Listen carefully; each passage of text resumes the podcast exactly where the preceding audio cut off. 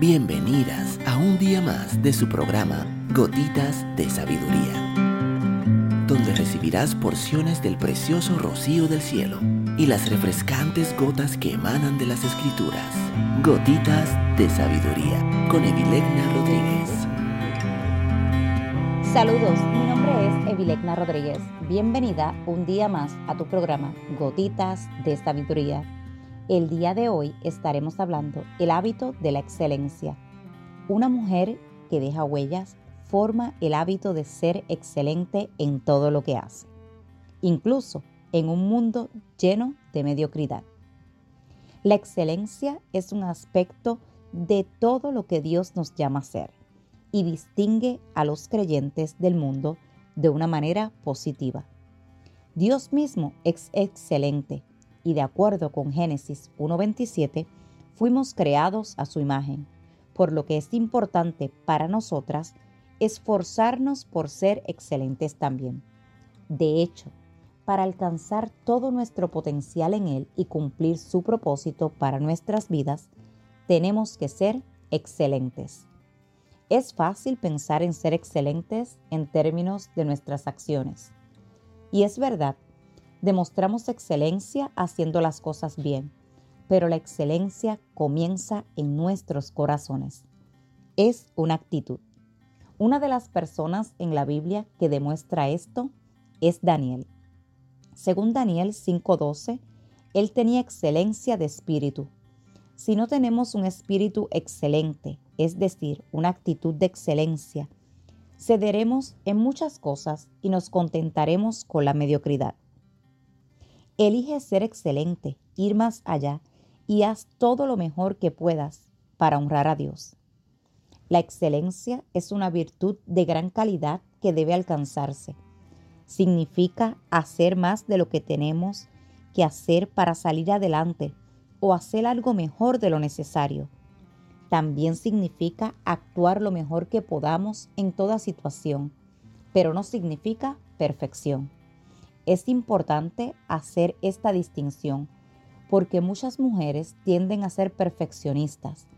El perfeccionismo conduce a la frustración y hace que las personas sientan que han fracasado cuando no lo logran. Pero la excelencia se siente fortalecedora y gratificante. Para comenzar a desarrollar el hábito de la excelencia, te animo a que seas consciente de la mediocridad para que siempre puedas ir más allá. Por ejemplo, es fácil barrer el centro de una habitación, pero para ser excelente hay que barrer debajo de los bordes de los mostradores y también debajo de los muebles. Es fácil llegar tarde a una cita y no considerar cómo tu tardanza afecta a la persona que te espera. También es fácil completar rápidamente un reporte de gastos en el trabajo y entregarlo a la oficina de contabilidad, pensando que revisarán los cálculos. Pero una persona excelente verifica que todo esté en orden y debidamente documentado y lo verifica dos veces para asegurarse de que la dicción es correcta. Dios no nos ha llamado a tomar el camino fácil, nos ha llamado a ser mujeres que dejan huellas. También creo que es útil cuando estás desarrollando el hábito de la excelencia, idear algún tipo de sistema que te recuerde salir de tu zona de confort o ir más allá de lo mediocre. Me gusta crear notas o carteles para recordarme ciertas cosas. A medida que desarrolles el hábito de la excelencia, podrías simplemente escribir la palabra excelencia en una nota adhesiva y ponerla en lugares estratégicos. Esa palabra será suficiente para recordarte lo que debes hacer.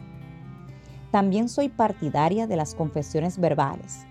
Podrías considerar decir en voz alta varias veces al día, hago todo lo que hago con excelencia. Después de hacer esto por un tiempo, podrías extender tu confesión y decir, cuido de manera excelente de mí misma y de las personas que me rodean. O administro los recursos que Dios me ha dado con excelencia. O hago mi trabajo con excelencia. Tú eres consciente de las distintas áreas de tu vida por lo que puedes pensar en las confesiones que serán más efectivas para ti. Los hábitos se desarrollan a través de la repetición, por lo que cuanto más practiques, más arraigados se volverá en ti el hábito de la excelencia. Un aspecto importante de la excelencia está relacionado con la manera en que tratamos a otras personas. Podemos ser excelentes en todas las demás áreas de nuestra vida. No dejamos una gota de polvo en ningún lugar cuando limpiamos la casa o realizamos todos los aspectos de nuestro trabajo con integridad y con los más altos estándares o continuamente vamos más allá de lo que el deber exige para llevar a cabo cualquier tarea que afrontamos mejor que nadie. Pero no somos realmente excelentes si tratamos mal a los demás.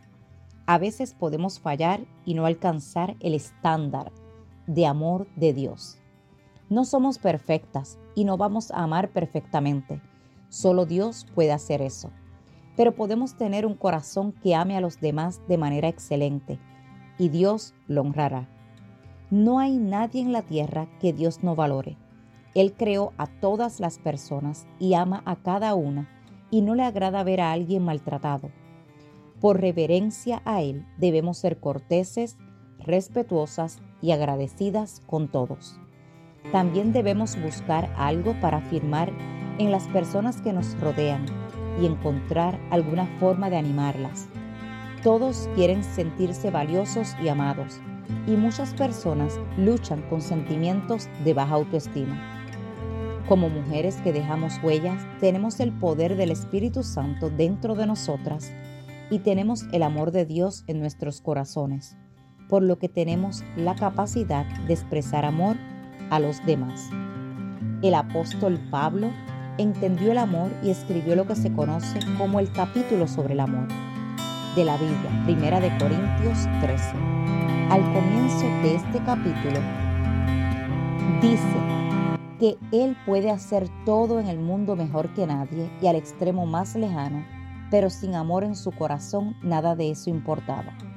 Eso es lo que siento acerca de los hábitos que te he compartido durante varios audios. Puedes ser genial en todos ellos, puedes ser mejor que cualquier persona, pero si tus hábitos no están motivados por el amor, son simplemente buenas prácticas. Tienen algo de valor práctico por sí mismo, pero adquieren un nivel completamente nuevo de propósito y alegría cuando se realizan con amor. Para aprovechar al máximo cada uno, asegúrate de que los practicas con un corazón lleno de amor por Dios y por las personas. Según el apóstol Pablo, el amor es el camino más excelente Ustedes por su parte ambicionen los mejores dones. Ahora les voy a mostrar un camino más excelente, el mejor y más grande de todos, el amor. Primera de Corintios 12:31. Cuando amamos a los demás, podemos estar seguras de que estamos viviendo de la manera más excelente. Mujer que me escuchas, si esta gotita de sabiduría ha bendecido tu vida el día de hoy, te pido que la compartas con otra mujer y te espero el día de mañana en nuestra próxima gotita de sabiduría.